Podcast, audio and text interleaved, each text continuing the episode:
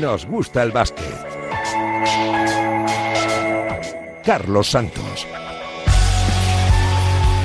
La memoria es muy frágil en el mundo del deporte y el baloncesto no es ajeno a eso. ¿Acaso 21 títulos en 10 años no son margen suficiente? Eso debe pensar Pablo Lasso, que seguramente vive uno de sus peores momentos como entrenador del Real Madrid. En junio cumplirá 11 años en un cargo que no hace mucho devoraba entrenadores. El trabajo de Lasso unido al de los responsables de la sección, a la cantera y al apoyo desde el club es para enmarcar, consiguiendo un ciclo de éxito, una década dorada y consolidando un proyecto que pide a gritos, eso sí, una profunda revolución. Y seguramente la habrá, porque nada es eterno, pero nadie mejor que Pablo Lasso para pilotar el nuevo rumbo que vendrá en verano. Lasso ha contribuido a cambiar el baloncesto europeo con un estilo de juego que aún hoy sirve de inspiración para muchos equipos y ha conseguido recuperar una sección casi invisible y que vivía en el alambre y en el éxito efímero. Este Real Madrid se ha encontrado a un Barcelona gigante, a su kriptonita, que tras años de trabajo ha conseguido construir un proyecto capaz de doblegar a cualquiera. Recursos, estrellas europeas y un entrenador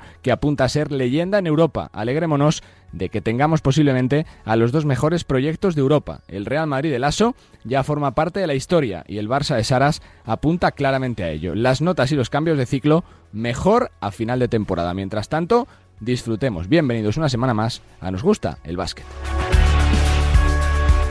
Con Dani López en la parte técnica, ¿qué tal? ¿Cómo estáis? Muy buenas. Bienvenidos una semana más a este Nos Gusta el eh, Básquet, una semana de reflexión y de profundo análisis de qué le pasa al Real Madrid. La crisis de resultados sigue siendo tremenda, aunque es verdad que el último partido en Belgrado lo que ha mostrado es eh, que hay espíritu, que hay carácter y que hay ganas de revertir la situación. Lo que hay es un bloqueo mental enorme y una falta de confianza alarmante. Muchos jugadores de la plantilla que hacen que posiblemente Pablo Lasso esté viviendo su peor momento como entrenador desde que llegara al banquillo blanco allá por el mes de junio del año 2011. Resultados aparte, estamos en una semana espectacular para el mundo del baloncesto, entrando en la parte caliente de la temporada y con muchas noticias, las que nos llegan sobre todo de la Euroliga en forma de confirmaciones. La de que Belgrado será sede de la Final Four. Se cae Berlín por las restricciones eh, de aforo, por las restricciones todavía sanitarias por el eh, COVID y se apuesta por Belgrado, por una ciudad que respira baloncesto que no ofrece restricciones, que permite que se pueda celebrar el evento con normalidad y que vuelve a coger la Final Four cuatro años después. Otra novedad es el cambio de fecha. Ya no será del 27 al 29 de mayo, sino que se adelanta una semana, del 19 al 21 de mayo. El jueves 19 las semifinales y el sábado 21 otra de las novedades la gran final por el título de la Euroliga. Ojalá que con el Real Madrid y el Barça peleando por el entorchado europeo. Además, la Euroliga está cerca de confirmar la exclusión definitiva esta temporada de los equipos eh, rusos. Los ha suspendido momentáneamente mientras dura el conflicto bélico que no tiene pinta de acabar ah, pronto, por desgracia, con lo cual pues eh, parece que se van a cancelar y anular los resultados de los equipos rusos esta temporada y que por tanto habrá que rehacer clasificaciones y, y computar todos los resultados sobre 28 partidos. El, el eh, Barça sigue líder, el Real Madrid sigue segundo y el Vasconia mantiene mínimas opciones de clasificarse para el eh, top 8. En cuanto a la ACB,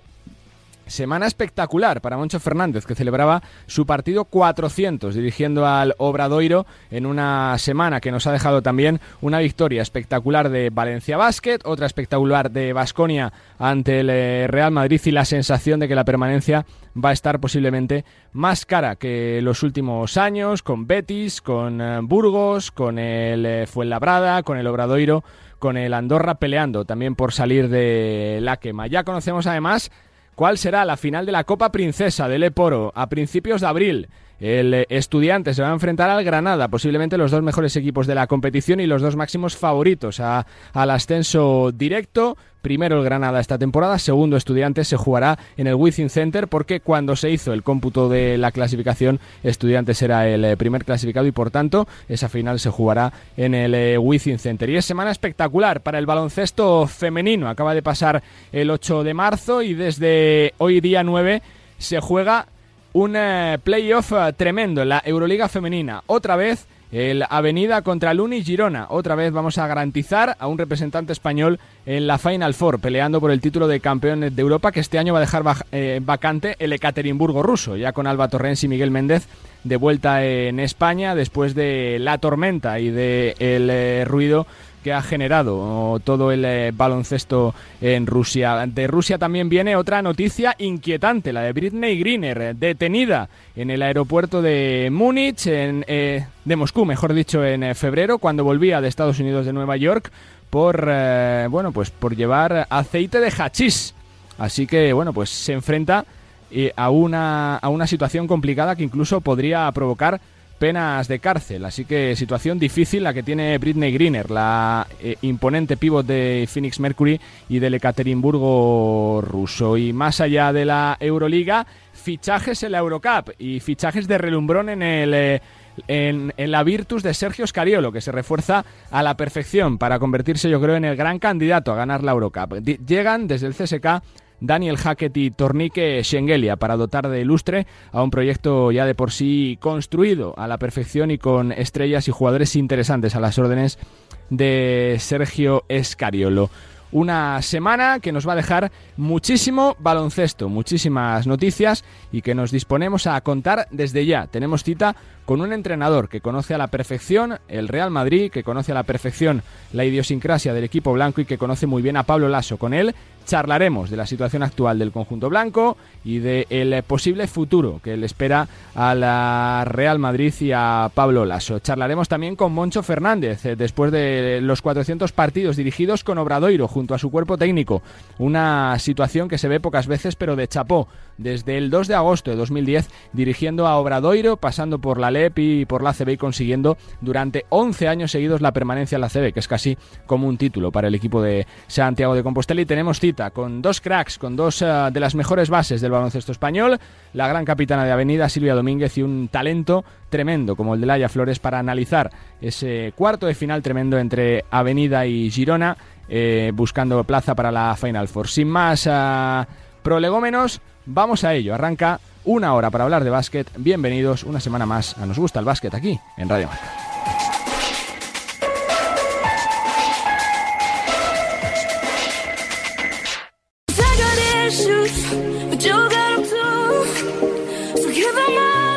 Bueno, pues eh, toca irse hasta Argentina para charlar con uno de los nuestros, con un hombre que conoce a la perfección el baloncesto argentino, que conoce el español, que ha sido jugador del eh, Real Madrid, que le has visto en la ACB muchísimos años y que ahora ejerce como entrenador en su país, en un eh, proyecto interesante como el Instituto Atlético Central de Córdoba. Lucas Victoriano. Lucas, ¿qué tal?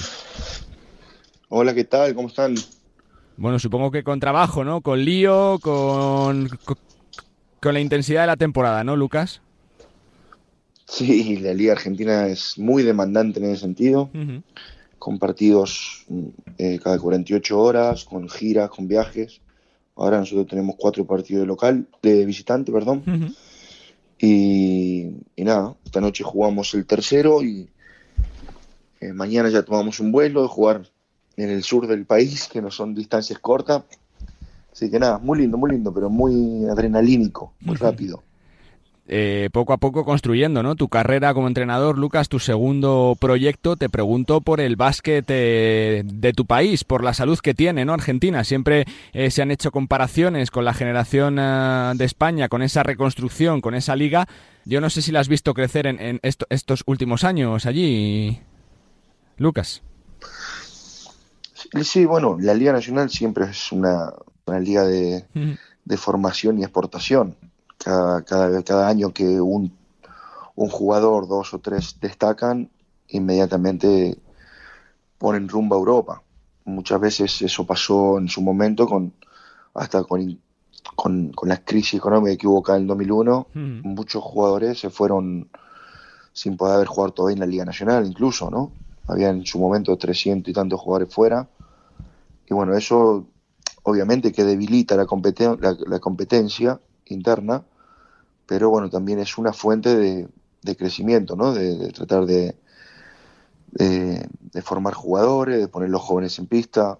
Eh, hmm. Y eso siempre va, te saca algo, pero te da otra, ¿no? Otras cosas. Y esta liga es así, es muy pareja, tiene un nivel eh, difícil de explicarlo porque es física y, y, a la vez jugadores veteranos con, con, se reúnen con el talento nuevo, que muchos están debutando, eh, pero es muy divertida y, la verdad que yo disfruto mucho el día a día, los entrenamientos, los viajes y todo lo demás. Supongo que una de tus metas como técnico es, es, eh, tener una posibilidad de ACB, ¿no? Proyecto de ACB, ¿eh, Lucas. Sí, ojalá que, el destino me lleve hacia ahí. en este sentido, sí, siento que la carrera es muy, muy parecida a la, de, al jugador de baloncesto, donde la formación la tenés que hacer muchas veces en la Liga Argentina, por ejemplo, que yo la hice, y después, una vez que se destaque o que, o que estén más preparados, poder dar el salto a, Europa. Ojalá que, que sea pronto, ya llevo cinco años como entrenador principal y, me siento cada año eh, más preparado, aunque tengo que seguir obviamente aprendiendo de, de los mejores. Intento con, consumir todo tipo de baloncesto, me encanta, es mi pasión y, bueno, uno de mis sueños obviamente es entrenar en, la ACB. ¿Eres más de rock and roll de, baloncesto, Lucas, por así decirlo, de juego de transición rápida, de mucho triple de anotación, o de básquet más de 5 para 5? No, yo creo que todo depende de la plantilla que tenga del equipo que vayas.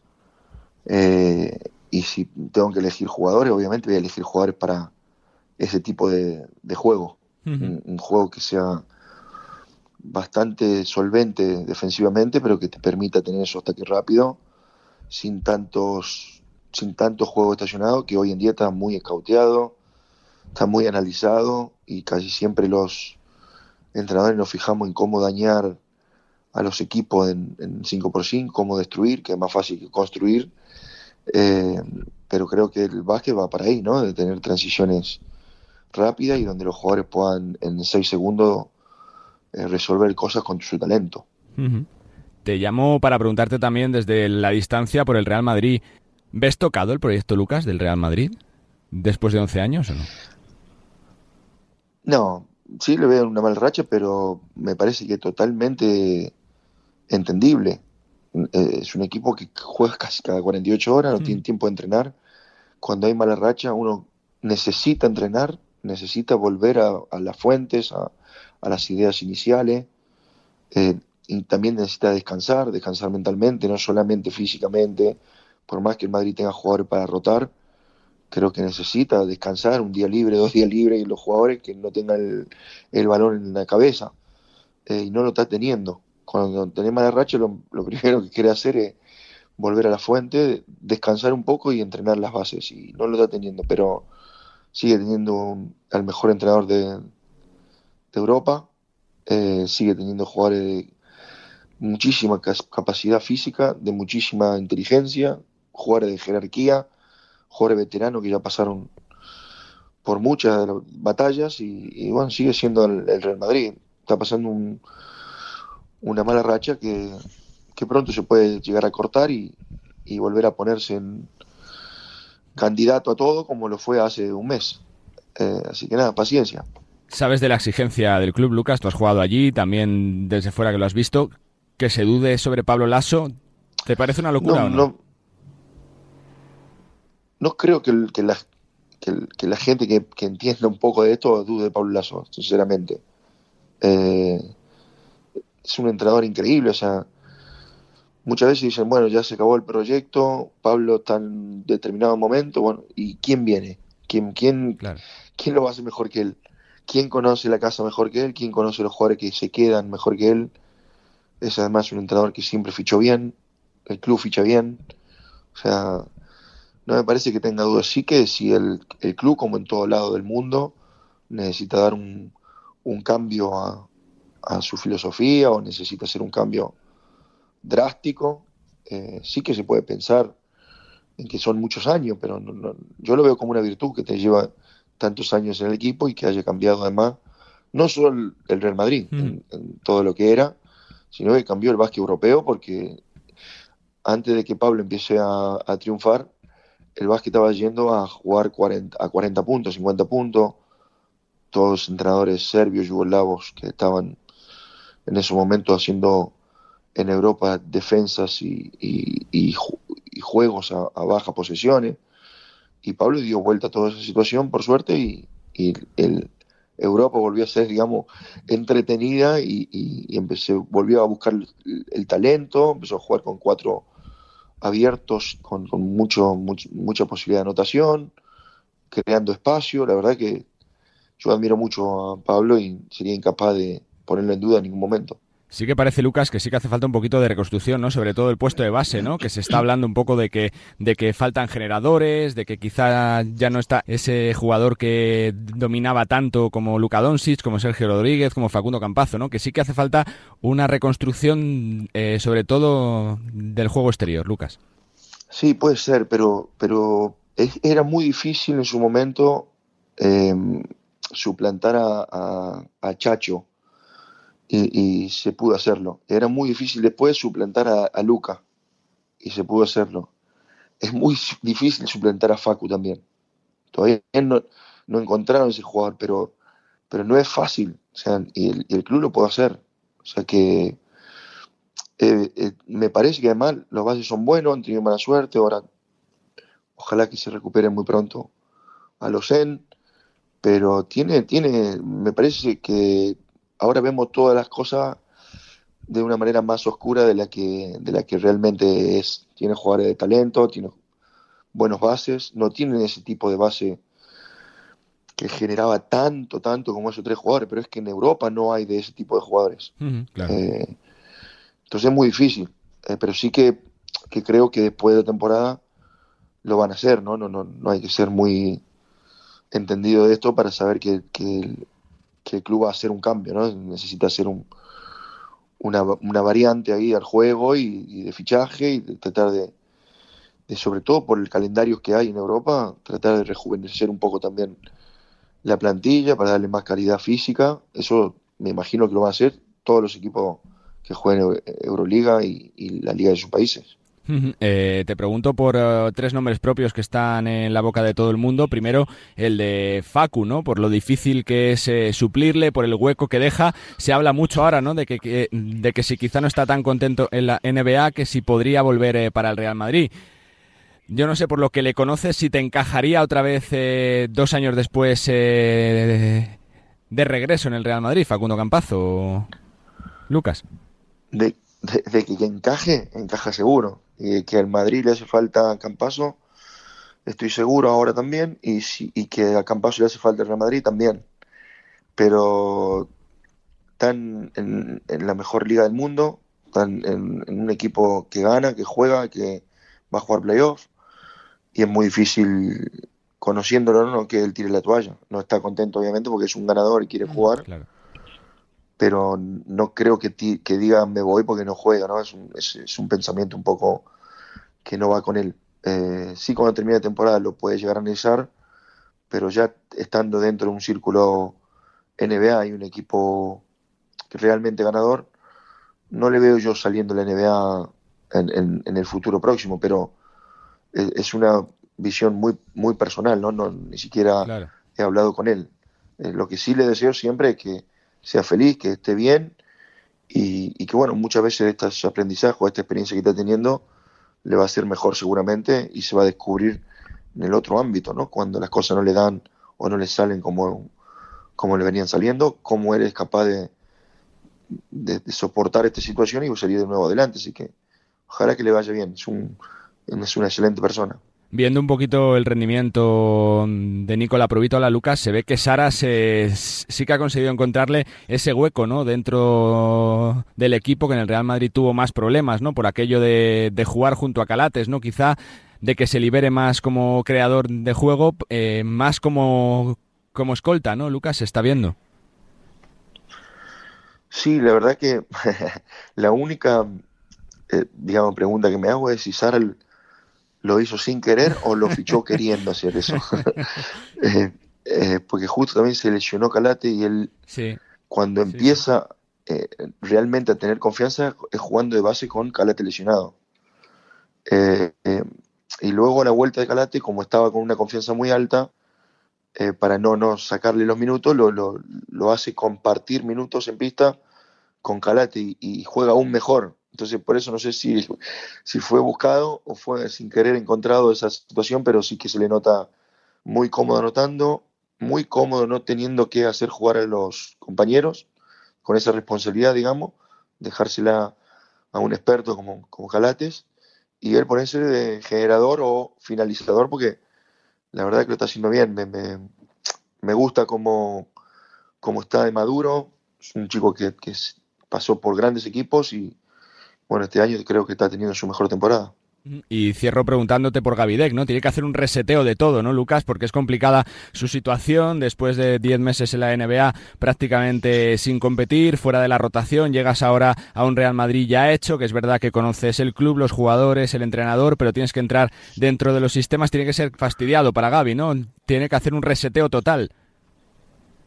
Sí, sí, también se preveía que vaya de menos a más y que yo creo que así lo va a hacer, porque bueno, no es fácil no jugar, no es fácil solamente entrenar, eh, como lo estaba haciendo mucho, mucho, mucho tiempo. Él es un jugador que necesita de su físico y de su confianza y creo que en eso está mermado, todavía no está a su 100%.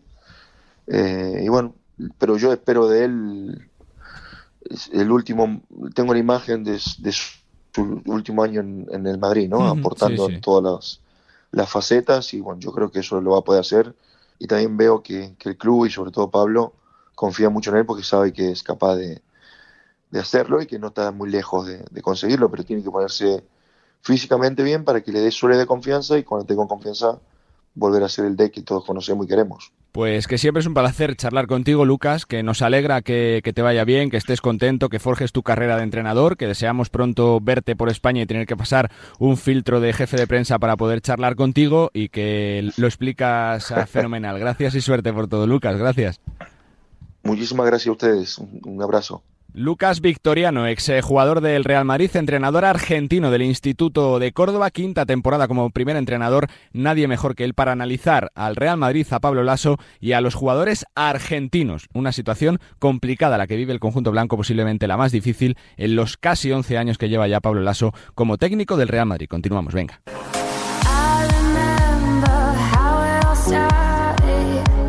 Bueno, son 400 partidos, casi nada, 401 en realidad. Eh, de él, de su cuerpo técnico, de Gonzalo, de Víctor eh, Pérez, desde el 2 de agosto de 2010. Eh, son ya, bueno, pues más de 11 años de monchismo en Santiago. Moncho Fernández, ¿qué tal? Hola, buenas tardes. 2 de agosto de 2010, lo recuerdas perfectamente, imagino, ese día, ¿no? Pues sí, sí, sí me acuerdo, me acuerdo perfectamente de, de, ese día, de, muchos detalles de, ese día. Es un día inolvidable desde lo profesional, sin duda. De lo que ha venido, ¿te lo imaginabas tantos años, Moncho? Tantas cosas bonitas que os han pasado, eh, tanto a ti como al cuerpo técnico. Pues la verdad que no, la verdad que no. Nuestra profesión es, es tan de día a día, de momento a momento, que, bueno, cuando eh, firmamos éramos unos chavales prácticamente y desde aquella pues nuestra vida ha cambiado un montón porque bueno nos han pasado muchas cosas no solo en lo profesional sino en lo en lo personal. Y bueno pues, yo tenía 40 eh, años para 41 y bueno pues ya tengo 52 no y, y han cambiado muchas cosas no te quería preguntar si hay secreto, ¿no? Para, para que esta relación eh, sea tan duradera, ¿no? Sean ya 11 años con la misma ilusión, con la pasión, con las ganas de querer seguir trabajando juntos.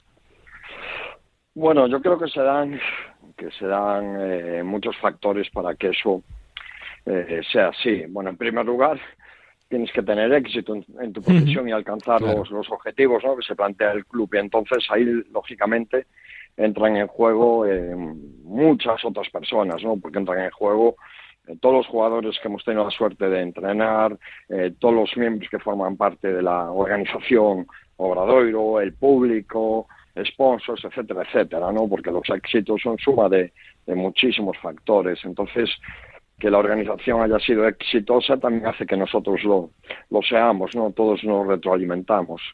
Creo que también es, es importante la propia naturaleza de, del club, ¿no? Porque eh, los equipos se tienen que, digamos, refrescar o bien desde el banquillo o bien desde la plantilla, ¿no? Y nosotros somos un, un equipo con un presupuesto humilde, eh, podríamos decir exportador, ¿no? De, de, jugadores, donde, bueno, pues por nuestra propia realidad los jugadores cambian a lo largo de, de las temporadas con bastante frecuencia, porque si no, imagínate, ¿no? Eh, los tres entrenadores juntos con la misma plantilla acabaríamos eh, tirándonos de los pelos.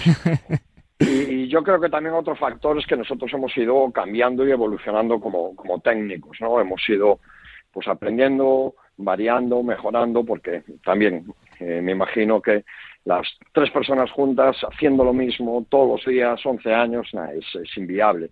Y creo que la suma de estos tres factores, pues han hecho posible que, a día de hoy sigamos juntos. Em, para alguien de la tierra, Moncho, cuando ve que tu nombre se vincula al del club de, de, tu ciudad, de tu casa, que formas parte de la historia, que apareces en los registros eh, con tantos partidos disputados, con tantas temporadas seguidas en ACB, con ese título de la permanencia todos los años, ¿qué supone para ti? Bueno, pues, pues un orgullo, sobre todo, ¿no? Un orgullo y, una responsabilidad de estar a la, de estar a la altura de, lo que se espera de ti, ¿no? De que cumplas aquellos objetivos para los que te han contratado. Y aunque contratado suene una relación mercantil, me gustaría más decir a, aquellos que han depositado su confianza en tu, en tu trabajo, ¿no? Y como te decía, eh, son tantos los factores que hacen que un equipo sea exitoso, ¿no? Cuerpo técnico, los jugadores, el público, todo el mundo que, forma parte de lo que nosotros nos gusta llamar familia obradoirista. Pero por responder a tu pregunta desde lo personal, pues lógicamente solo puedo sentirme agradecido, pues orgulloso, lógicamente, y muy responsabilizado cada día se disfruta del proceso, Moncho, porque siempre queda en la retina, ¿no? Cuando se consigue un objetivo, y bien la clasificación para el playoff, bien la permanencia, bien un título, pero se disfruta del proceso que supone estar 11 años en un club de élite eh, del ACB con la exigencia que tiene, cambiando jugadores, reseteando la plantilla toda la temporada. ¿Uno se lo pasa bien con su trabajo día a día, Moncho? Sí, eso es... Eh, voy a usar la palabra es mandatorio para nosotros, sí, sí, es, es, es básico. Tienes que y además hacemos porque sea así, tienes que pasártelo bien, porque al final ya también es un tema no profesional, sino de filosofía de vida, ¿no? Eh, todavía no creo en la reencarnación, entonces pues la vida que me ha tocado vivir, quiero vivirla lo, lo más, lo mejor posible, por decirlo de alguna forma, y, el humor y el pasarlo bien forma parte de, de nuestra vida, sí, creo que hemos disfrutado mucho en, o estamos disfrutando mucho en el camino, cada día que que, venimos a, entrenar y, nos juntamos, nos consideramos gente muy afortunada porque ha hecho de su pasión y hobby su profesión y ha habido momentos difíciles y duros, pero que también te ayudan como persona, no solo en lo profesional, sino en lo personal, que los ha habido en, esta familia, pero ha habido momentos eh, de mucha alegría, de, diversión, de risa, si me permites, y que por supuesto que, que, hemos disfrutado. Y si no, si no fuera así, entonces mal iríamos. Por supuesto que hay que disfrutar el camino, pero en todo lo que hagas en la vida. Cada temporada es diferente, Moncho, pero ¿sientes que este puede ser uno de los años más complicados para lograr la permanencia por el nivel de las plantillas, por lo que están creciendo en las últimas semanas, por la competencia que hay, por los resultados que se están dando en los últimos días? Pues sí, sin duda. Creo que va a ser un año muy, muy difícil el que lo consiga pues tendrá que estar muy contento y, satisfecho. Pero creo que esta misma pregunta te la podría eh, haber respondido de, igual manera, pues el año pasado, o, hace dos años, o hace tres, porque eh, muchas veces hablamos de, caramba, es que la Liga ACB pierde, pierde calidad porque los jugadores buenos se van a no sé dónde. Entonces, la, pregunta es inmediata, ¿no? Si se van es porque han venido, ¿no? Entonces, ¿por qué no hablamos de los que vienen cada, cada año? La Liga Endesa tiene una salud eh, de hierro en lo que se refiere a calidad y categoría. Ahí está, lo dicen todos los que la viven como, como protagonistas. Solo hay que ver cómo están los equipos en las grandes competiciones, Eurocup, Euroliga, la selección, etcétera. La Liga Endesa es dificilísima cada año. Por eso es una liga tan tan buena y tan potente, ¿no? Y, este año va a ser tan difícil como, como ha sido todos los años. Me quedan tres preguntas. ¿Qué le pides a lo próximo que tiene que venir? Yo siempre pido lo mismo, ¿no? Siempre pido lo mismo y es eh, salud para, más en estos tiempos que corren, eh, para, para, todos los que formamos parte de, esta familia y suerte, ¿no? Un poquito de suerte siempre, siempre viene bien. Entonces, con, con eso eh, será suficiente y si, y si tengo que escoger, lógicamente me quedo con, con salud. Eh, ¿Te has imaginado lo que sería de tu vida fuera del, del Obradoiro, Moncho, o no? Bueno, pues como por ser coherente con lo que te decía y, y tener muy presente el día a día y cada momento que te toca vivir, pues eh, es lo que intento hacer, ¿no? Ahora mismo soy entrenador del Obradoiro. Eh, sé, que hay muchísimas posibilidades de que no vaya a ser entrenador del Obradoiro toda mi vida, lógicamente, y que, y que cambiaría. Pero ahora mismo es en lo que estoy, en disfrutar de, de esto, soy entrenador del Obra y, eso es lo único que me preocupa. Lógicamente siempre hay algún momento donde piensas, bueno, pues eh, igual que he estado en otros clubes, ¿no? Y hace mucho, pero sí que he estado en otros clubes, eh, pues, pues, pues seguramente llegará, ¿no?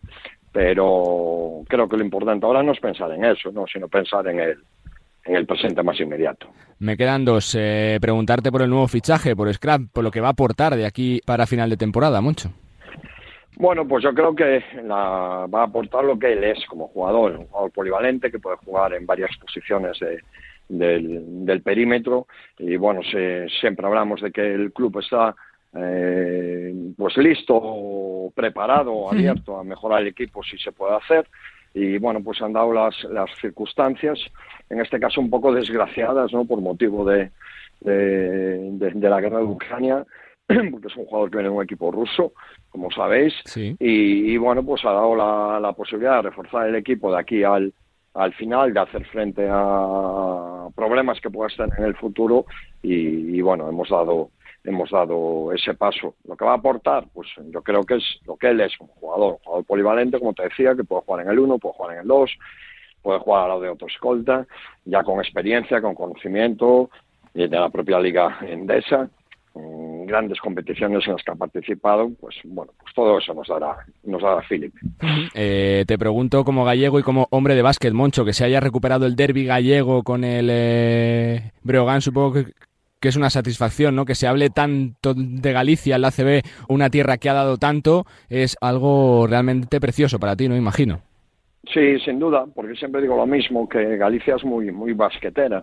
Es una eh, una región, una autonomía, como un país, como nos gusta decir a nosotros, ¿no? O país que, que, tiene muchos equipos eh, de básquet, no solo el Breo y el, y el Obra. Ahí, ahí está Copa, ahí está Ferrol, ahí está Coruña, todos los equipos de, de Liga Femenina 1 y 2. Bueno, eh, hay muchísima tradición de baloncesto en, en Galicia y, bueno, pues tener un derby en la máxima eh, categoría del, del baloncesto eh, español, pues lógicamente es yo creo que indicativo de la buena salud del, del básquet gallego y, y sin duda pues son partidos muy especiales para las aficiones, para las ciudades, para todo, que lo único que hace es, bueno, pues enriquecer el básquet gallego. Pues eh, felicidades, Moncho, porque es una cifra que no se alcanza todos los días, que es fruto del trabajo, tanto lo personal como del eh, cuerpo técnico. Son ya más de 11 años al frente de un equipo con la exigencia que tiene y consiguiendo siempre el objetivo los últimos años de seguir en la mejor eh, liga de Europa y que sigamos disfrutando de, de, muchos años de Moncho Fernández. Que vaya bien. suerte y gracias, Moncho. Nada, un placer. Gracias a vosotros por vuestras palabras el Obradoiro, el equipo de Santiago de Compostela y de Moncho Fernández. Desde el 2 de agosto de 2010 no se ha movido del banquillo. 401 partidos junto a su cuerpo técnico. Casi nada, una de las efemérides del fin de semana. El Obradoiro habla gallego, habla el nombre de Moncho Fernández. Continuamos, venga. Bueno, pues el eh, tiempo de opinión en el día de hoy está reservado para hablar de NBA y para hablar de varios eh, nombres propios y para ello tengo a dos de los que más saben en nuestro país de NBA. En la web de NBA España está Nacho Losilla. Nacho, ¿qué tal? Muy buenas, ¿qué tal? ¿Cómo estamos? Y le escucháis todas las noches en eh, Movistar Plus con partidos de NBA, de ACB, compañero Antonio Sánchez, ¿qué tal? Muy buenas. Bueno, comienzo por ti, Nacho. Eh, primero por la noticia, ¿no? De la retirada de, Coach K, ¿no? Después de muchos años en Duke, siendo una referencia, ¿no? Del baloncesto en la universidad, del baloncesto norteamericano, nunca en un banquillo en NBA, pero se marcó un hito, ¿no? Un estilo con tres mundiales, dos oros olímpicos, una trayectoria fantástica. Sí, sin duda, lo que, lo que dices, sí, completamente una leyenda, eh, porque al final estar más de 40 años en el, en el mismo banquillo de, una de las universidades más exigentes, uno de los programas más exigentes, eh, y compaginarlo también con la redención del Team USA, porque al final él estuvo al, al frente de esa redención después de los, de los años más oscuros, eh, pues se ha convertido en un entrenador legendario, siendo mayor pero no tan mayor, ¿no? Que estamos acostumbrados a que los entrenadores legendarios 75 tiene, ¿no? Claro. Bueno, pues mira, se conserva mejor de lo que, de lo que pensaba, pensaba que era más joven incluso, pero sí, ¿no? Desde luego. lo único que no le pudo dar eh, la victoria Duke eh, en su último partido local, pero bueno, eh, gran temporada de los Blue Devils y ahora mirar al March Son 42 años en Duke, más de mil partidos, Antonio, 12 presencias en Final Four, una referencia absoluta. Total. Yo, a ver, de baloncesto universitario ahí los sillas saben más que yo, eso te lo garantizo. Pero lo que sí, sí estaba comentando es sobre la, el Timusa y ahí sí que te puedo comentar bastantes cosas que efectivamente le dio una vuelta de tuerca cuando la selección americana estaba en una situación bastante delicada. Debería de pegársela de forma consecutiva, ¿os acordáis en el, en el Mundial de, de 2002? Sí, señor, con un baloncesto sin pivot, fíjate, Antonio, ¿eh? puesto. Claro, con, con, esos quintetos que tenía sin pivots, ¿eh? Ahí con Carmelo Anthony jugando de 5, con LeBron de 4, tremendo, tremendo. Totalmente. Se la, casi se la pegan ya en, los Juegos de Sydney, se la pegaron en 2002 y luego en 2004, que no llegaron ni, a la final, donde España ganó el Mundial, y a partir de ahí 2004 no, en 2006. Eh, en Atenas también se la pegaron. Estaba pensando que, no llegaron ni siquiera a la final, que esa fue nuestra gran oportunidad de yo creo, conseguido no una medalla de plata, que hemos conseguido un par de ellas en los últimos tiempos, eh, pero sí la medalla de oro. Y a partir de ahí, pues eso, el, equipo de Pekín, equipazo, el equipo de, Londres, equipazo, el de Río, a lo mejor no tanto, pero también un gran equipazo y, bueno, pues tres medallas de oro y parecía que era el único entrenador que podía meter en vereda a tanta estrella que había ahí. Desde luego fue una mezcla perfecta. Mike Krzyzewski, que es una leyenda, como también lo es Nacho, eh, la figura de LeBron James, ¿no? La única luz posiblemente en una temporada de, tinieblas de Lakers, completando récords con cifras de otro siglo. Mm. Sí, sí, es, una locura la, temporada que está haciendo LeBron. Eh, también, desde luego, no es ideal ¿no? Eh, que, que, esté teniendo tanta carga eh, de minutos, tanta carga ofensiva, teniendo que tener tanto la pelota. Eh, de hecho, la tendencia durante las últimas semanas es muy clara y, Russell Westbrook ha ido perdiendo cada vez más balón en favor de LeBron James, que es algo que necesitan los Lakers para ganar. Eh, pero bueno, pues que habla muy mal, ¿no? Es, un síntoma negativo de su temporada que LeBron esté a un nivel tan, tan, tan alto, ¿no? Y, y, además es que la tendencia también de los últimos años era que LeBron cada año jugaba eh, menos minutos que el año anterior. La tendencia con los Lakers ya era de, bueno, este tío sigue siendo muy bueno, pero eh, ya tiene una edad, vamos a dosificarle de cara a los playoffs. Y la gran pregunta eh, es si los Lakers alcanzan el play-in, ¿cómo va a llegar LeBron de machacado físicamente a la postemporada? Porque otra de las lecturas que se puede hacer de esto, Antonio, es que, grandes números eh, de LeBron, que habla realmente bien de él, pero realmente mal de los Lakers, ¿no? De que sea tu único jugador eh, franquicia prácticamente en una, una, plantilla con Russell Westbrook, con Carmelo Anthony, que tiene a Howard, que ha tenido a, a Davis. Anthony Davis, claro. el problema, el problema viene por eso precisamente, porque la otra gran estrella, porque se ha demostrado que la otra gran estrella que tiene, que todos los que han nombrado eh, han tenido seguramente mejores épocas es la ceja. Y yo tengo mis dudas, primero cómo vuelve, eh, eh, o sea, primero cuándo vuelve y después cómo vuelve. Eh, entonces, si no vuelve a, tiempo o de que acabe la temporada regular, que lo dudo muchísimo, veremos a ver en qué puesto queda el Lakers. Olvídate ya de playoffs, no matemática, pero sí virtualmente están fuera de, playoffs y se van a tener que agarrar un play si es que se mete, vamos a ser optimistas, muy peligrosos. porque los equipos que, que, hay ahora mismo con los que está peleando, pues mm, no van a ser sencillos y se ha demostrado que Lakers es un polvorín. Yo creo que va a ser un fracaso. Tampoco es que me esté aventurando y poniéndome la medalla, porque a principio de temporada yo, tiene, pinta, tiene, pinta, tiene pinta, de que Lakers iba a pelear por el anillo seguramente y iba a estar en la pomada, y ahora está muy lejos del anillo y dudo mucho que se pueda meter en playoff, incluso vía play Pero bueno, es que claro, pues solamente LeBron lo que hacía anoche también, que explotando a, LeBron, que, está fantásticamente con 37 tacos, sí, pero no puedes tirar solamente de, de LeBron, porque encima el problema que tienes con Davis de lesiones es muy serio. Otro de los nombres propios de los que se está hablando mucho de Jokic, eh, ¿no, Nacho? Por sus números, por sus actuaciones, por los últimos partidos, por su influencia cada vez más grande, tanto en Denver Nuggets como en la NBA, ¿no? Sí, es que eh, la gente, bueno, había gente que el año pasado decía que, el MVP de Jokic era eh, más por, por las bajas, ¿no? Y que si LeBron había estado lesionado, Embiid había estado lesionado, que era un MVP un poco regalado porque se había quedado sin competencia como obviando que había estado toda la temporada sin, sin lesionarse y jugando bien, que eso parece que, muchas veces se da por sentado, ¿no? Pero eh, lo cierto es que para, para aquel que tuviese dudas, que entiendo que era de los que, de los que no veía los partidos, eh, pues Jokic está haciendo otra vez un año eh, sensacional, demostrando eh, que ya no es solo uno de los mejores de la liga y tal, sino pues que es un jugador completamente especial, lo que sabemos ya desde hace años, que es un jugador único y que si todo va bien, eh, y creo que el único inconveniente que puede tener ahí es el récord de Denver, eh, es que todo, bueno, Jokic tiene que ir camino a, ser MVP otra vez porque su temporada, eh, bueno, es un jugador fantástico y además también lo que se le achacaba hace unos años de que en defensa podía ser una debilidad y tal, eso eh, ya ha confirmado este año que tampoco, que Denver le necesita en defensa y es un jugador absolutamente dominante. Falta ese pasito, ¿no, Antonio, de los Nuggets, ¿no? Que recuperen jugadores para que sean uno de los candidatos, ¿no? Es que se hable ya como, como opción de anillo real, ¿no?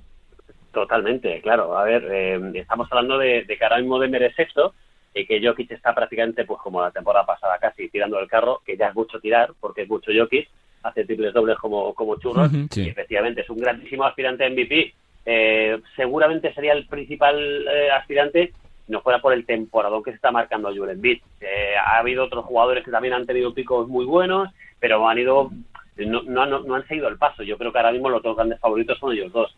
Y bueno, ahí en esa pelea, pues seguramente pueda pesar más el, el récord que tiene em, eh, que tienen los Sixers y respecto al equipo que puede tener Denver en nada porque puede que lleguen en nada y vuelva a lo mismo un poco que con Anthony Davis, más que el, el cómo, eh, el, el, cuándo, el, cómo vuelva, tanto Jamal Murray como Michael Porter. Como estos dos tipos estén a un, a un nivel relativamente bueno, no te digo al 100%, porque entonces, pero si están a un buen nivel eh, y los dosifican antes de llegar a playoff y tal, de verdad que para mí es un serio candidato al anillo, así de claro por ir tocando palos, Nacho. Tus primeras sensaciones dos semanas después, eh, post traspaso, ¿no? Post eh, mercado, con la llegada de Harden a Filadelfia, con esa pareja que se está viendo que empieza con buena química con Joel Embiid, de los Dallas Mavericks sin eh, Porzingis. ¿Qué te está pareciendo? Bueno, Harden ha demostrado que está otra vez motivado, ¿no? Que, tiene otra vez ganas de jugar al baloncesto. recuerdo hace unas cuantas semanas cuando mm. dejó esa imagen, creo que fue contra Detroit Pistons, que se le escapaba el balón, se iba eh, al otro campo, iba andando y, se lo robaba un, rival, eh, eso ahora con los Sixers es, impensable, ¿no? Está otra vez eh, súper conectado, le estamos viendo repartiendo muchísimas asistencias, que también lo que necesita Filadelfia, y además que, su, encaje es perfecto, porque Tyrese Maxi, que es la gran revelación esta temporada en los Sixers, puede pasar a un perfil más anotador, Tobias Harris, que es un ejecutor, también tiene menos bola y se puede dedicar a anotar eh, con Harden en el equipo. Bueno, todo tiene mucho sentido y creo que realmente la, unión de estos dos tipos eh, está siendo inmediata y, tiene que asustar al resto de, la liga. Y con Dallas, eh, aunque pudiese parecer una locura cuando se produce el traspaso, y creo que la reacción de todos fue quedarnos flipando, parece evidente que Dallas es mejor equipo ahora sin Porzingis que antes con, con Porzingis en plantilla. ¿Tu sensación, Antonio? Sí, yo también estoy de acuerdo. Creo que Dinwiddie le puede aportar, y ya de hecho lo, está haciendo bastante. Y creo que era un matrimonio que hace tiempo que no estaba bien avenido. Y fíjate, después del tiempo que ha estado lesionado por Tingis, a las primeras ya ha demostrado que puede ser también muy muy, eh, interesante el papel que pueda tener en Washington, aunque lejos de lo que pueda tener en Dallas. Que tampoco le veo como un serio aspirante al anillo, pero yo creo que es un equipo que nadie va a querer enfrentarse eh, a ellos, ¿no? Y respecto a Harden, pues que quiere diga. Me parece una fantástica noticia yo lo ponía en redes sociales cuando se llevó el, se llevó el traspaso entre Brooklyn y, eh, Filadelfia, el traspaso bomba, el más importante que ha habido en el mercado, por supuesto, quién salía ganando más de los dos. Y al final es que, a la espera de que debute eh, Ben Simmons, por cierto, este jueves, eh, una y media, Filadelfia-Brooklyn, lo daremos ahí en, Movistar Plus. Estaré yo con mi compañero Ramón Fernández, partido del Morbo y faltaría esa pieza de Ben Simmons. Pero en cualquier caso, que yo, desde mi humilde opinión, creo que salen los dos beneficiados porque Brooklyn ya con, con Seth Curry y con Dramon ya gana bastante, sobre todo con, con Curry, y convencimos creo que puede aportar muchas cosas, porque eh, no es un tirador, lógicamente, tiene con ya con Kevin Durant, con Kyrie tienes puntos más que de sobra, y en Filadelfia con Harden, pues lo que estaba contando los días también. creo que es un complemento perfecto ahí para para, para Joel Embiid y, y bueno, pues con el papel que tiene tanto Taris Maxi, que ha crecido una barbaridad, como Tobias Harris, que puede llevar a Filadelfia, no sé si es un... Uf, eh, hmm. la pelea que va a haber en el este es que yo me imagino una final de sí, conferencia Filadelfia-Brooklyn por eso os quería preguntar ahora, por eso quería preguntar ahora. va a haber, porque Harden tendrá unas ganas tremendas de ganarle a Brooklyn, imagínate vencimos de ganarle a Filadelfia, pues imagínate una final de conferencia con estos dos equipos, puede ser de, de traca, ¿eh? Ya que lo ha cebado Antonio, tu sensación de lo que queda, Nacho, con dos meses vista de temporada regular, dejando aparte los playoffs, que siempre es, es una cosa totalmente diferente y que puede cambiar por la, por la presencia o no de jugadores. Eh, no sé, Milwaukee, Brooklyn, eh, yo no sé si Filadelfia se le puede meter ahí en ese grupo de candidatos eh, por el este, Boston y, y, y, de, y, del oeste, si se suma, pues más allá de, de Phoenix Suns, pues por supuesto Warriors, no sé qué más veis por ahí. Eh, bueno, lo decía, lo decía Antonio, ¿no? Miami está ahí también eh, con una gran posición en el este, eh, un equipo que está dejando muy buenas sensaciones y que ha funcionado muy bien, incluso cuando han faltado Adebayo, cuando ha faltado Butler, Kyle Lowry está fuera ahora y han ido encontrando piezas de, secundarios que mucha gente ni conocerá, ¿no? Como Gabe Vincento, Max Strauss, que han hecho grandes papeles esta temporada. Pero, pero bueno, creo que sobre todo este año es, es curioso que eh, ya se confirma la tendencia, el cambio de tendencia de que este año quizá los playoffs más interesantes y sin el quizás van a ser los del este, ¿no? Eh, por lo menos desde primera ronda con, con series muy atractivas, eh, con por ejemplo Cleveland que ahora ha caído un poquito y está por allá retalen, pero Cleveland en sexta posición, un equipo que va a ser también muy interesante de ver en playoffs, lo decías tú, Boston, que no nos daban nada de confianza al principio de temporada y estábamos ya echando ahí Meudoka y bueno pues y sabe competir sobre todo en este tipo de rondas claro. Por supuesto y saben saben competir lo que tú dices. Un equipo que siempre se ha crecido mucho no en, en momentos de la adversidad. Chicago que tiene que recuperar todavía a Caruso y Alonso Ball. Es que eh, el panorama del este es muy muy apetecible. Van a ser todo rondas muy interesantes. Eh, y en el oeste sí que da la sensación de que hay varios equipos que a ver qué pasa con ellos en, en playoffs, porque es que incluso los Warriors eh, están 2-8 en los últimos 10 partidos, han caído bastante, también en sensaciones, no está Draymond Green. Eh, bueno, eh, creo que en el oeste todavía tenemos bastante por resolver, digamos, pero en el este se está quedando un menú maravilloso. No sé si coincides, Antonio, si ves más tapados por ahí incluso. Bueno, pues no sé, cuando estaba hablando de Nacho que decía yo, metía yo, o eras tú para echar la, la cuña de, Miami. Sí, tú, tú, De momento, la, sí, sí, la gran no sé decirte la gran revelación, porque hablando de un equipo que ha sido subcampeón hace dos temporadas, pues no podemos hablar de una revelación. Pero como el año pasado se la pegó de aquella manera y tal, eh, bueno, eh, sí que estamos hablando, además de que ha tenido una temporada difícil, con un montón de bajas, pero le da igual. Eh, también cuando estuvo a De Bayo, apareció George Seven, que, que, ahora no rasca bola y que hacía dobles dobles como churros, y ahora está Oladipo que bueno, que también lo mismo, vamos a ver, ¿no? Ya, ya este sabemos que ha vuelto y a ver qué nivel puede, eh, puede alcanzar. Como alcanza un nivel relativamente bueno, puede ser un grandísimo refuerzo para Miami. Y yo estoy de acuerdo con Nacho, o sea, el, em, el, menú del este, eh, tengo la clasificación aquí delante ahora mismo, Miami, Filadelfia, Milwaukee, Chicago, cuando recupere lesionados, Boston, como está Tatum ahora mismo, Cleveland, que bajó un poquito, va a estar arriba, pero es que al menos fuera de playoff están los Raptors, está Brooklyn Nets, está Atlanta Hawks. Tremendo, tremendo. Están, es que ya desde el play apetece un montón y en los playoffs va a ser eh, las cuatro eliminatorias van a ser brutales. Es difícil eh, decantarse por, por un único equipo, también habrá que recuperar lesionados por parte de, muchos equipos, pero va a estar muy bonita la pelea. Y en, en el oeste, sí, ya también estoy de acuerdo, eh, parece que baja un, un, poquito, bastante, yo creo que en un poquito bastante el nivel, pero bueno, si recupera Denver lesionados, eh, los Warriors para mí, estaba hablando también Nacho de, de, um, de Draymond Green, me parece el pegamento, el jugador seguramente más importante, no digo más que Curry, pero después de Curry es más, el más importante y necesita como el comer que vuelva para que vuelva a recuperar. Y tal como está Jim Moran, yo no me gustaría encontrarme con estos Memphis Grizzlies en, en playoff, así que va a estar también la pelea en el oeste bonita, pero sí que veo mucho más nivel en el, en el este. Vaya meses que nos quedan ah, por delante. Te leemos en la web, eh, te seguimos Nacho, te escuchamos, te vemos por la tele. Antonio, gracias. A vosotros, un abrazo. A vosotros, abrazo. Antonio Sánchez desde Movistar Plus, Nacho Losilla desde la web de NBA en España para ilustrarnos y para darnos su pincelada de lo que está siendo la NBA. Está absolutamente tremenda, sobre todo desde que ha cambiado el eh, mercado, desde que se han movido los equipos y sobre todo de cara a esta recta final de temporada, con el este muy abierto, con muchísimos candidatos y con el oeste parece que con eh, Phoenix Suns y con eh, Golden State Warriors como principales favoritos para estar peleando por el anillo. Por supuesto, que lo iremos contando. Todavía tenemos más temas aquí en este Nos gusta el básquet porque hay que hablar y mucho de baloncesto femenino. Tenemos una cita histórica desde ya mismo. Venga.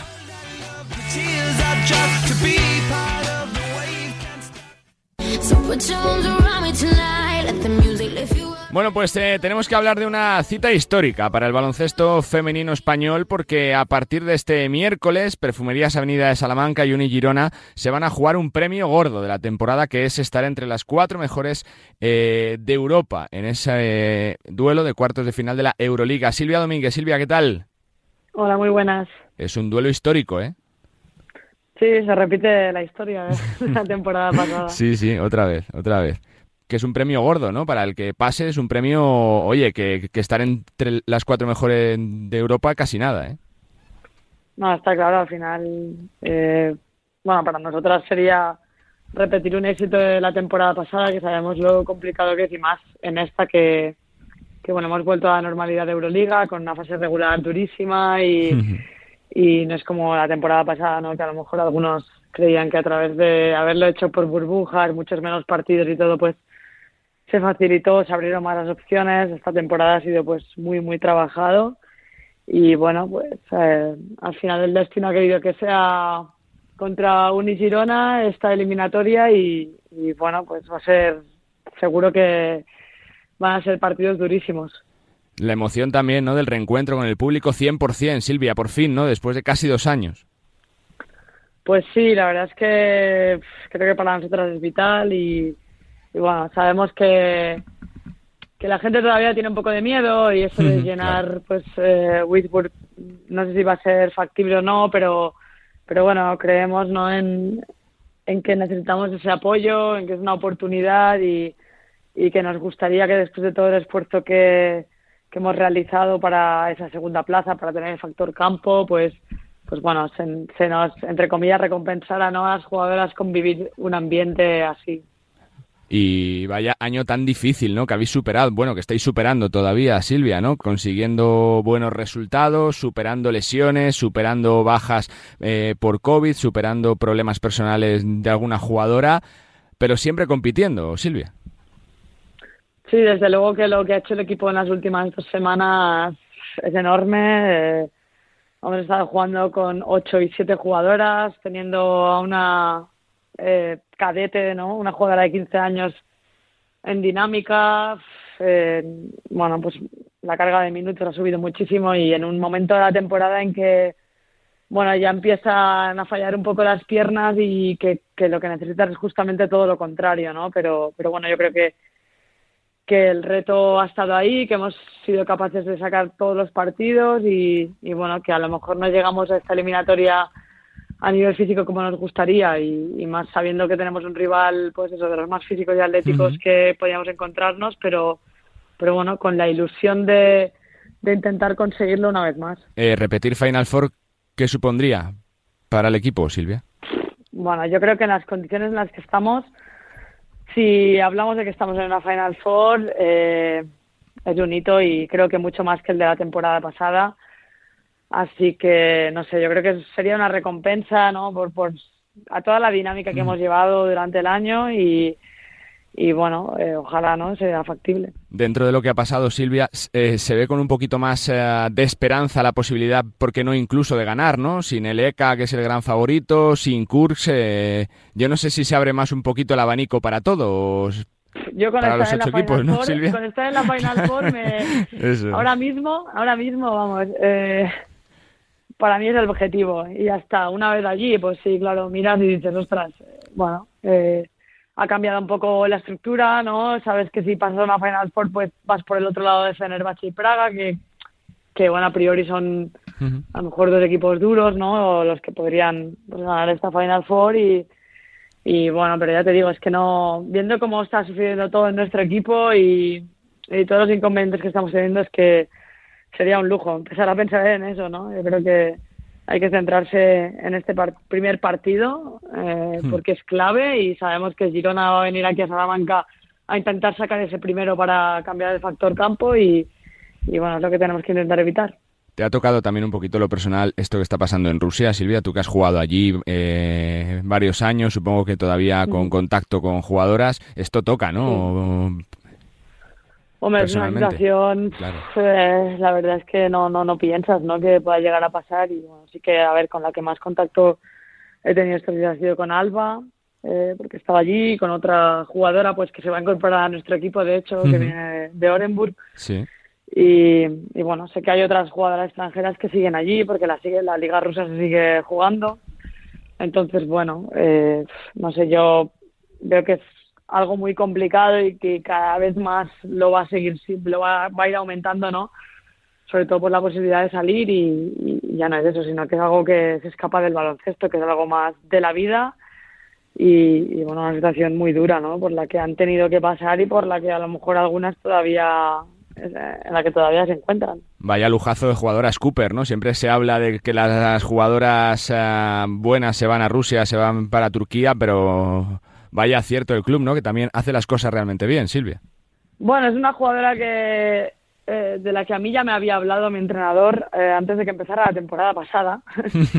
Eh, ya me había hablado de ella y bueno, que, la tenía ahí, la tenía vista, ¿no? Y, y, bueno, en el momento yo creo que en el que Tiffany Hayes pues comunica al club que no va a seguir, es el momento en el que se ponen en contacto con ella y es mucho antes de toda la explosión que ha tenido este verano en la NBA. Estaba fichada desde mucho antes, ¿no? Seguramente si hubieran querido ficharla durante el verano hubiera sido imposible porque hubieran aparecido pues equipos turcos, rusos y se la hubieran llevado, ¿no? Pero, pero bueno, al final ella se comprometió aquí, ha venido, eh, creo que es una experiencia muy buena para ella en Europa eh, para poder dar un salto más de calidad y, bueno, ahora mismo tiene en sus manos liderar un equipo que está a puertas de una Final Four, ¿no? Y, bueno, eh, la verdad es que sí que a, nivel de, de jugadora con la que he compartido equipo a nivel físico y atlético es de lo mejor que he visto, ¿no? Y, bueno, todavía seguro que tiene mucho margen de mejora y,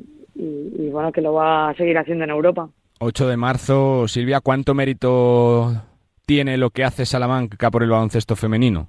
Tras tantos años siendo siempre competitivo, eh, siempre apostando por hacerlo bien, por tener grandes plantillas, por la confianza, por la paciencia. Bueno, yo creo que mucho, ¿no? Porque es eso, no es un proyecto de ahora, sino de hace muchos años y, que al final, pues el apoyo que hay detrás tampoco es tanto, sino que es, es la ilusión de una familia, que es la familia Recio, y de una, de una ciudad ¿no? que, que, está detrás apoyando, pero, pero bueno, es el, el seguir creyendo, el seguir apostando, eh, seguir queriendo ¿no? tener el nombre de Salamanca de baloncesto femenino en el panorama nacional e internacional y, y bueno, yo creo que tiene muchísimo mérito lo que se ha ido haciendo, incluso pues eso, eh, cuando ha tocado recomponer la plantilla desde cero y, y hacerla otra vez competitiva, intentar llegar a las finales otra vez y y bueno, pues ahí seguimos remando. Y cierro con una, Silvia, ¿se han mejorado las condiciones para las jugadoras en los últimos 10-15 años para acá o no? Todavía queda mucho camino por recorrer. De visibilidad sobre todo también, ¿eh? Mm. Bueno, yo creo que queda, ¿no? Es verdad que sí, que se han dado pasitos, pero vemos al final otro deporte como es el fútbol que nos ha adelantado por la derecha, eh, a nivel de visibilidad, de que los medios hablan mucho más, a nivel de, bueno, pues de todo, ¿no? Del crecimiento que ha tenido y, bueno, pues creo que al final el baloncesto llevamos tantos años, ¿no? Ahí en, sí, sí. en escaparate que creo que merecemos también otro tipo de trato y, y bueno, si hoy 8 de marzo hay que seguir reivindicando cosas, pues es porque nos falta mucho. Pues Silvia, que es un placer siempre charlar contigo por tu sinceridad, por lo bien que lo expresas y por lo bien que sigues jugando al baloncesto. Que disfrutéis de una serie preciosa para las jugadoras, para el público, para la afición y para el baloncesto femenino. Gracias y suerte, Silvia. Muchas gracias. Silvia Domínguez, capitana del Perfumerías Avenida, antes de ese duelo histórico y que se repite ese cuarto de final entre Perfumerías Avenida de Salamanca y Uni Girona. Uno de los dos será el representante del baloncesto femenino español en la Final Four de la Euroliga. Casi nada, venga. Carlos Santos, nos gusta el básquet. Nos vamos hasta Girona. Saludo a Laia Flores, ¿qué tal? ¿Cómo estás? Muy buenas, Laia. Hola, ¿qué tal? Bueno, es, es una semana de nervios, ¿no? De gusanillo un poquito, ¿no? Porque es un duelo precioso de los que gusta jugar, ¿no? Sí, tenemos muchas ganas. La verdad es que bueno, los partidos de Euroliga siempre son especiales y bueno, al final se nos ha dado esta segunda oportunidad a nosotras eh, por el tema de, de, la guerra en Rusia y Ucrania y bueno, estamos contentas de, de poder jugar yo no sé, eh, Euroliga. Yo no sé si, si se abre más todavía la veda, ¿no? Que, que falte Leca, que es el gran favorito, si hace que el resto digan, oye, que este año es posible ganar, ¿no? Ser campeones. Sí, bueno, al final es lo que tú dices. Eh, Eka llevaba siendo campeón los últimos años y creo que este año lo iba a volver a ser, pero bueno, ha pasado esto en el mundo y va a haber un nuevo campeón seguro y yo creo que todos los equipos que están que han pasado a la siguiente ronda pues tienen opciones del título.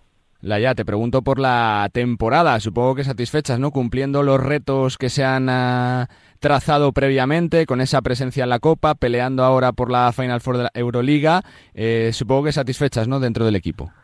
Sí, estamos contentas, sí que es verdad que empezamos la temporada con muchas bajas por lesiones. Uh -huh y se nos complicó un poco, pero al final estamos en la Copa, eh, estamos en una buena posición dentro de la Liga y hemos eh, pasado de ronda en, en, la, en la Euroliga y aún quedan muchos títulos para jugar, así que estamos contentas. Para la jugadora, ¿qué siente cuando ve Fontajau como está, que os apoya, que prácticamente se llena con cartulinas moradas este sí. fin de semana? Es una fiesta, ¿no? Allí, allí el básquet ayer fue realmente espectacular. Yo creo que, que fue, bueno, de esta temporada seguro y de los últimos años con más espectadores, creo que había más de uh -huh. 4.000, eh, fue impresionante. Y bueno, jugar así en casa pues eh, ayuda mucho para nosotras y esperemos que el miércoles que jugamos Euroliga en casa esté igual. Porque es una ciudad que lo vive con pasión, ¿eh? ya no solo el femenino, sino también eh, cuando juega Margasol. O sea, es una fiesta, ¿no? El básquet de Girona. Sí, se nota que es una ciudad de baloncesto. Uh -huh. El mismo domingo, ayer a las 12 jugaron los chicos y uh -huh. también había mucha gente. Y bueno, se vive muy intensamente y nosotros también lo vivimos así y creo que es bonito poder compartirlo con los aficionados. Siento tener que preguntarlo, pero oye, cuando se ven eh, las imágenes de Fontallá o cuando se ve en un partido de Liga Femenina 2 entran 4.000 personas en el Palau, vendéis y mucho, Laya. Sí, yo creo que, que vendemos, es cuestión de de que se ponga más en medios de televisión para que gente que no es aficionada al baloncesto eh, se pueda enganchar. Y bueno, creo que se están dando pasos poco a poco con el tema del canal CEP, que se pueden ver todos los partidos, eh, se transmiten siempre un partido a la semana por Teledeporte, y bueno, poquito a poco, pero aún queda mucho recorrido. ¿Para vosotras qué supondría jugar la Final Four?